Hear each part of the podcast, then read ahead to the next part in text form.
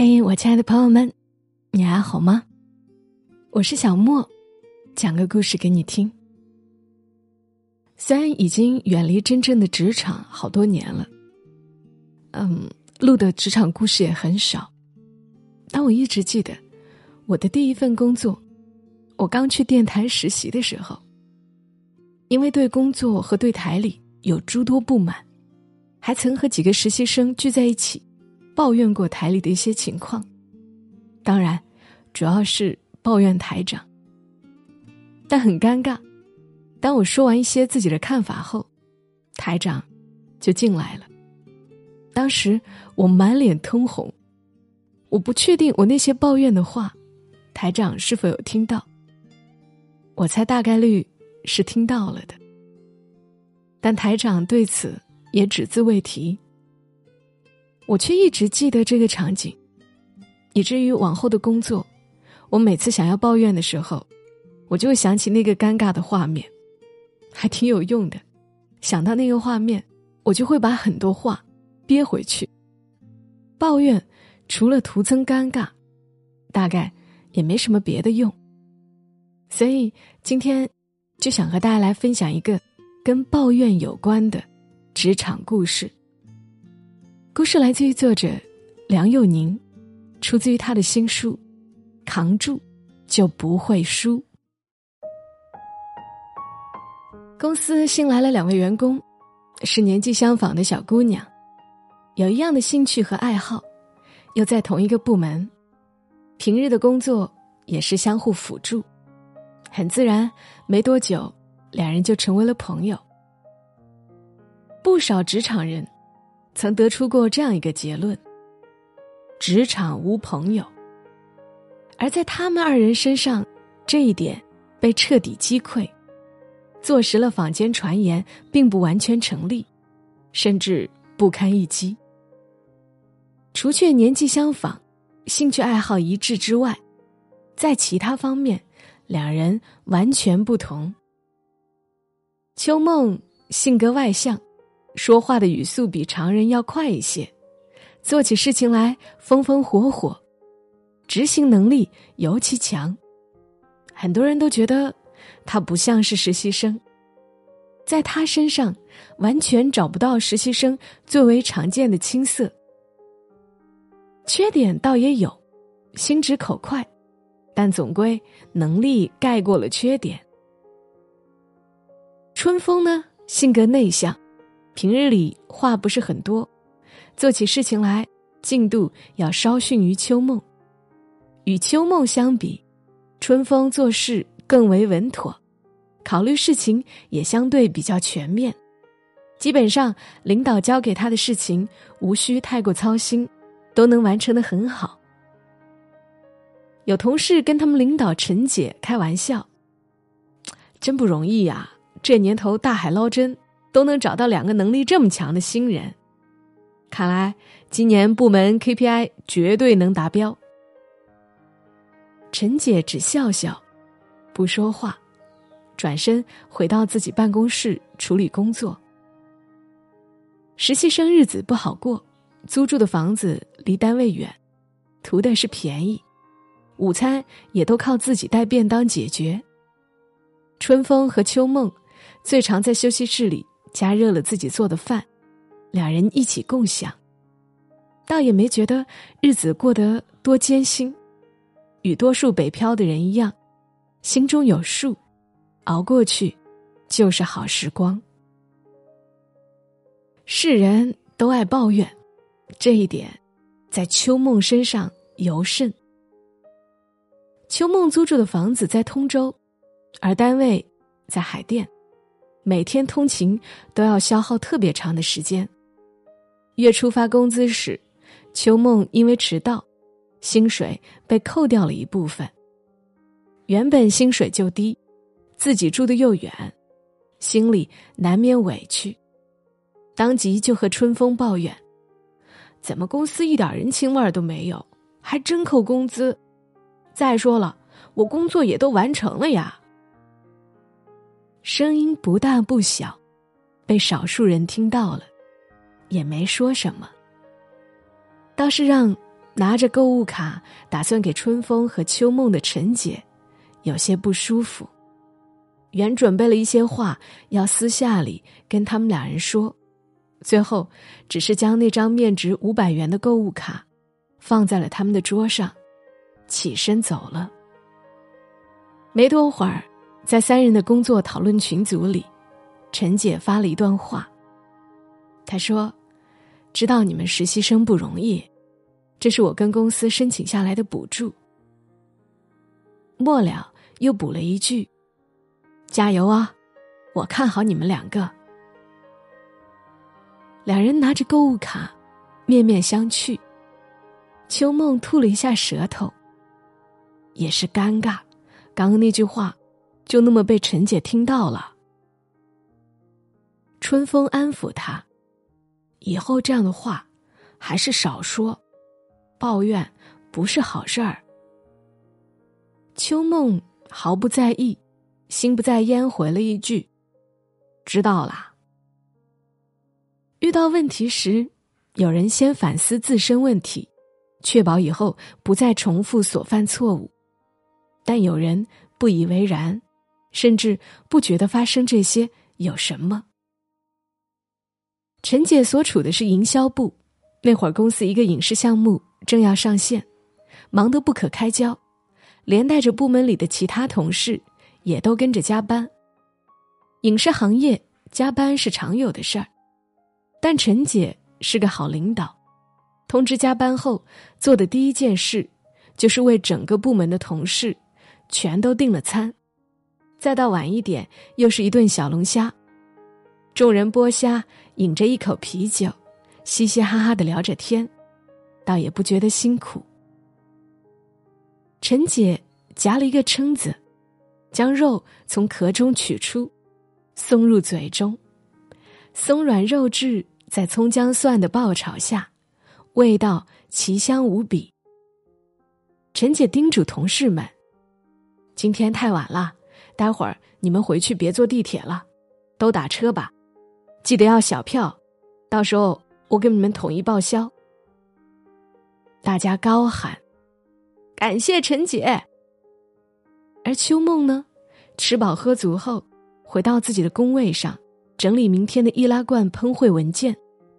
好巧不巧，秋梦的电脑出故障了，十几个做好的文件全都崩了。秋梦坐在电脑前，大叫了一声，惹得同事都回头看。陈姐看他情绪不对，走上前去问他：“什么情况？”紧跟着在后面的，是春风。两人在了解情况之后，陈姐安慰他说：“做设计也一定要记得保留备份。事情已经发生了，也没办法，赶紧重新做一份吧。”那十几个易拉宝，秋梦做了很长时间，突然因为电脑故障而消失不见，崩溃也属正常。但他身心俱疲，只想着回去大睡一觉。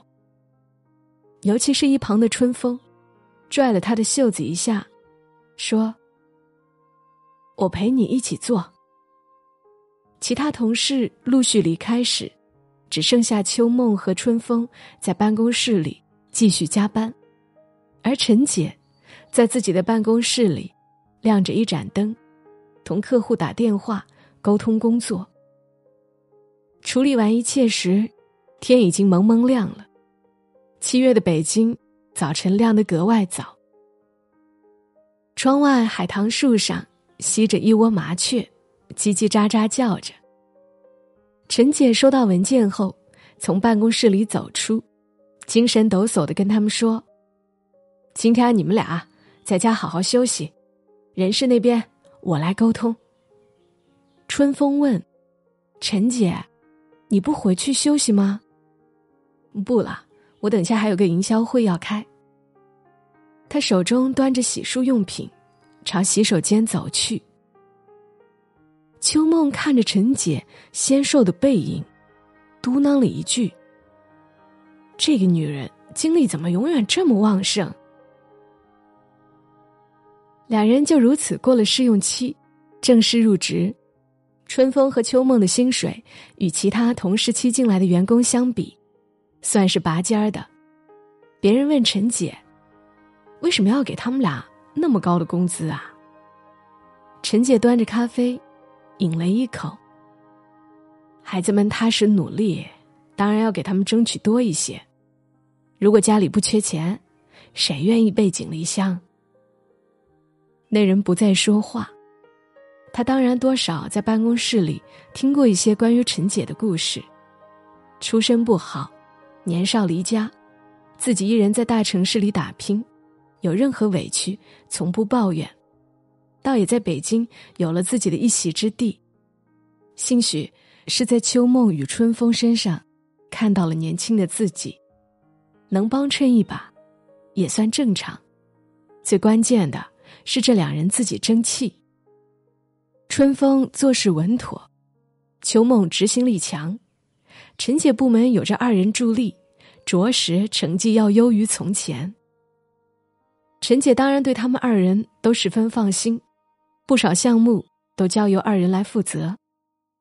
虽说秋梦没做多久设计，但胜在有创意。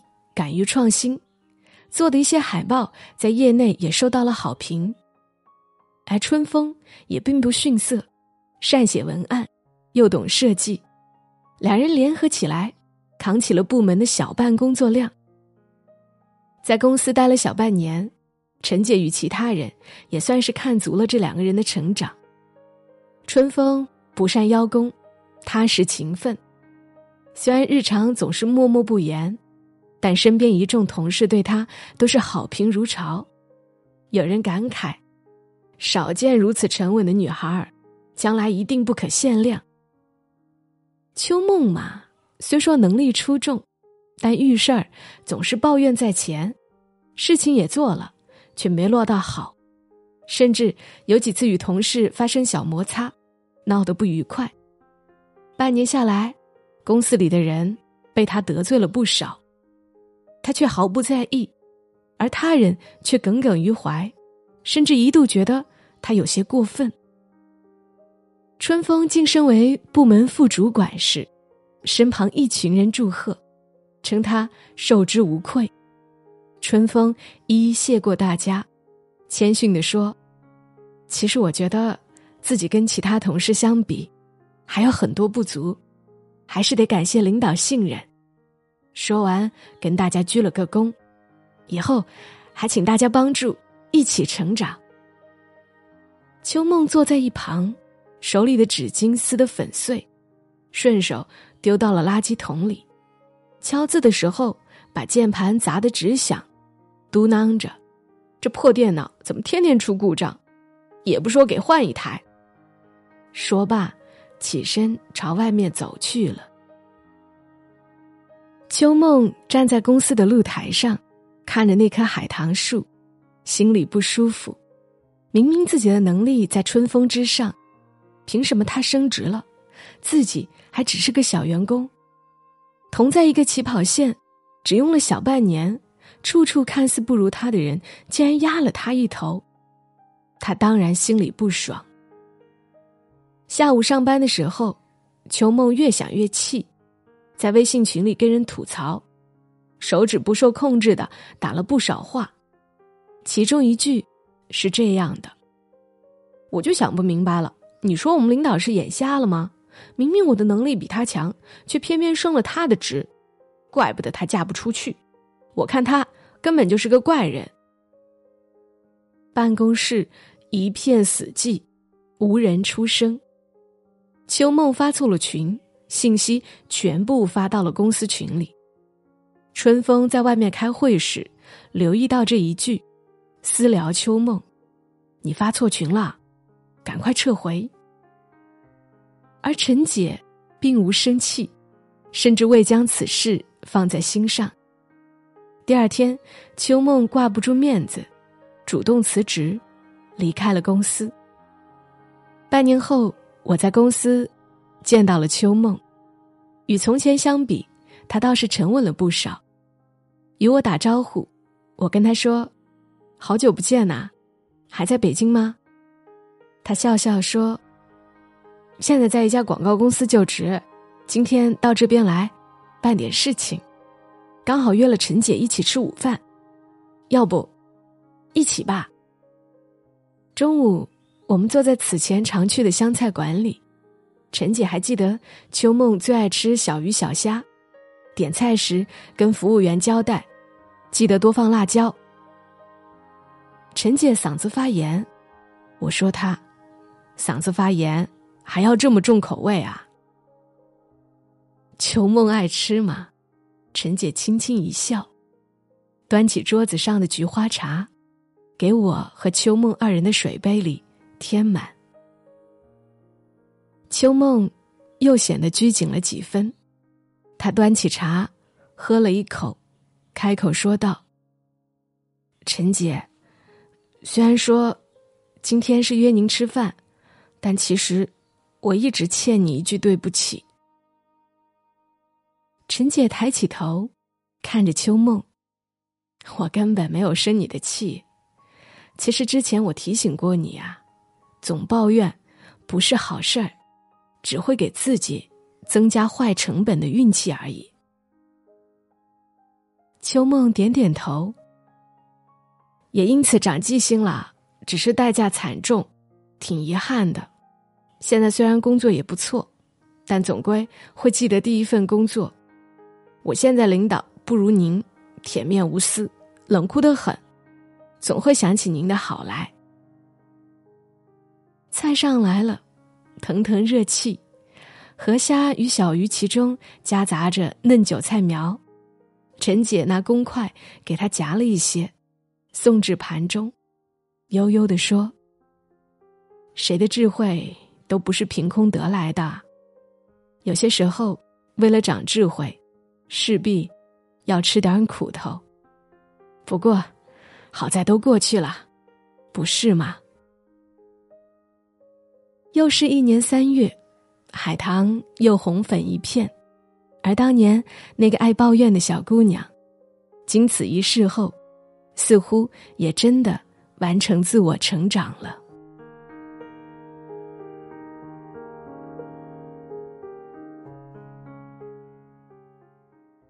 好啦，今晚的故事呢就讲到了这里。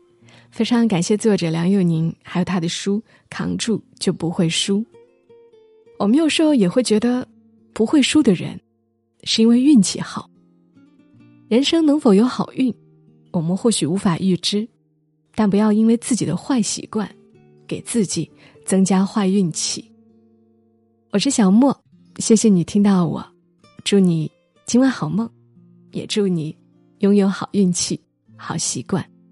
小莫在深圳，和你说晚安。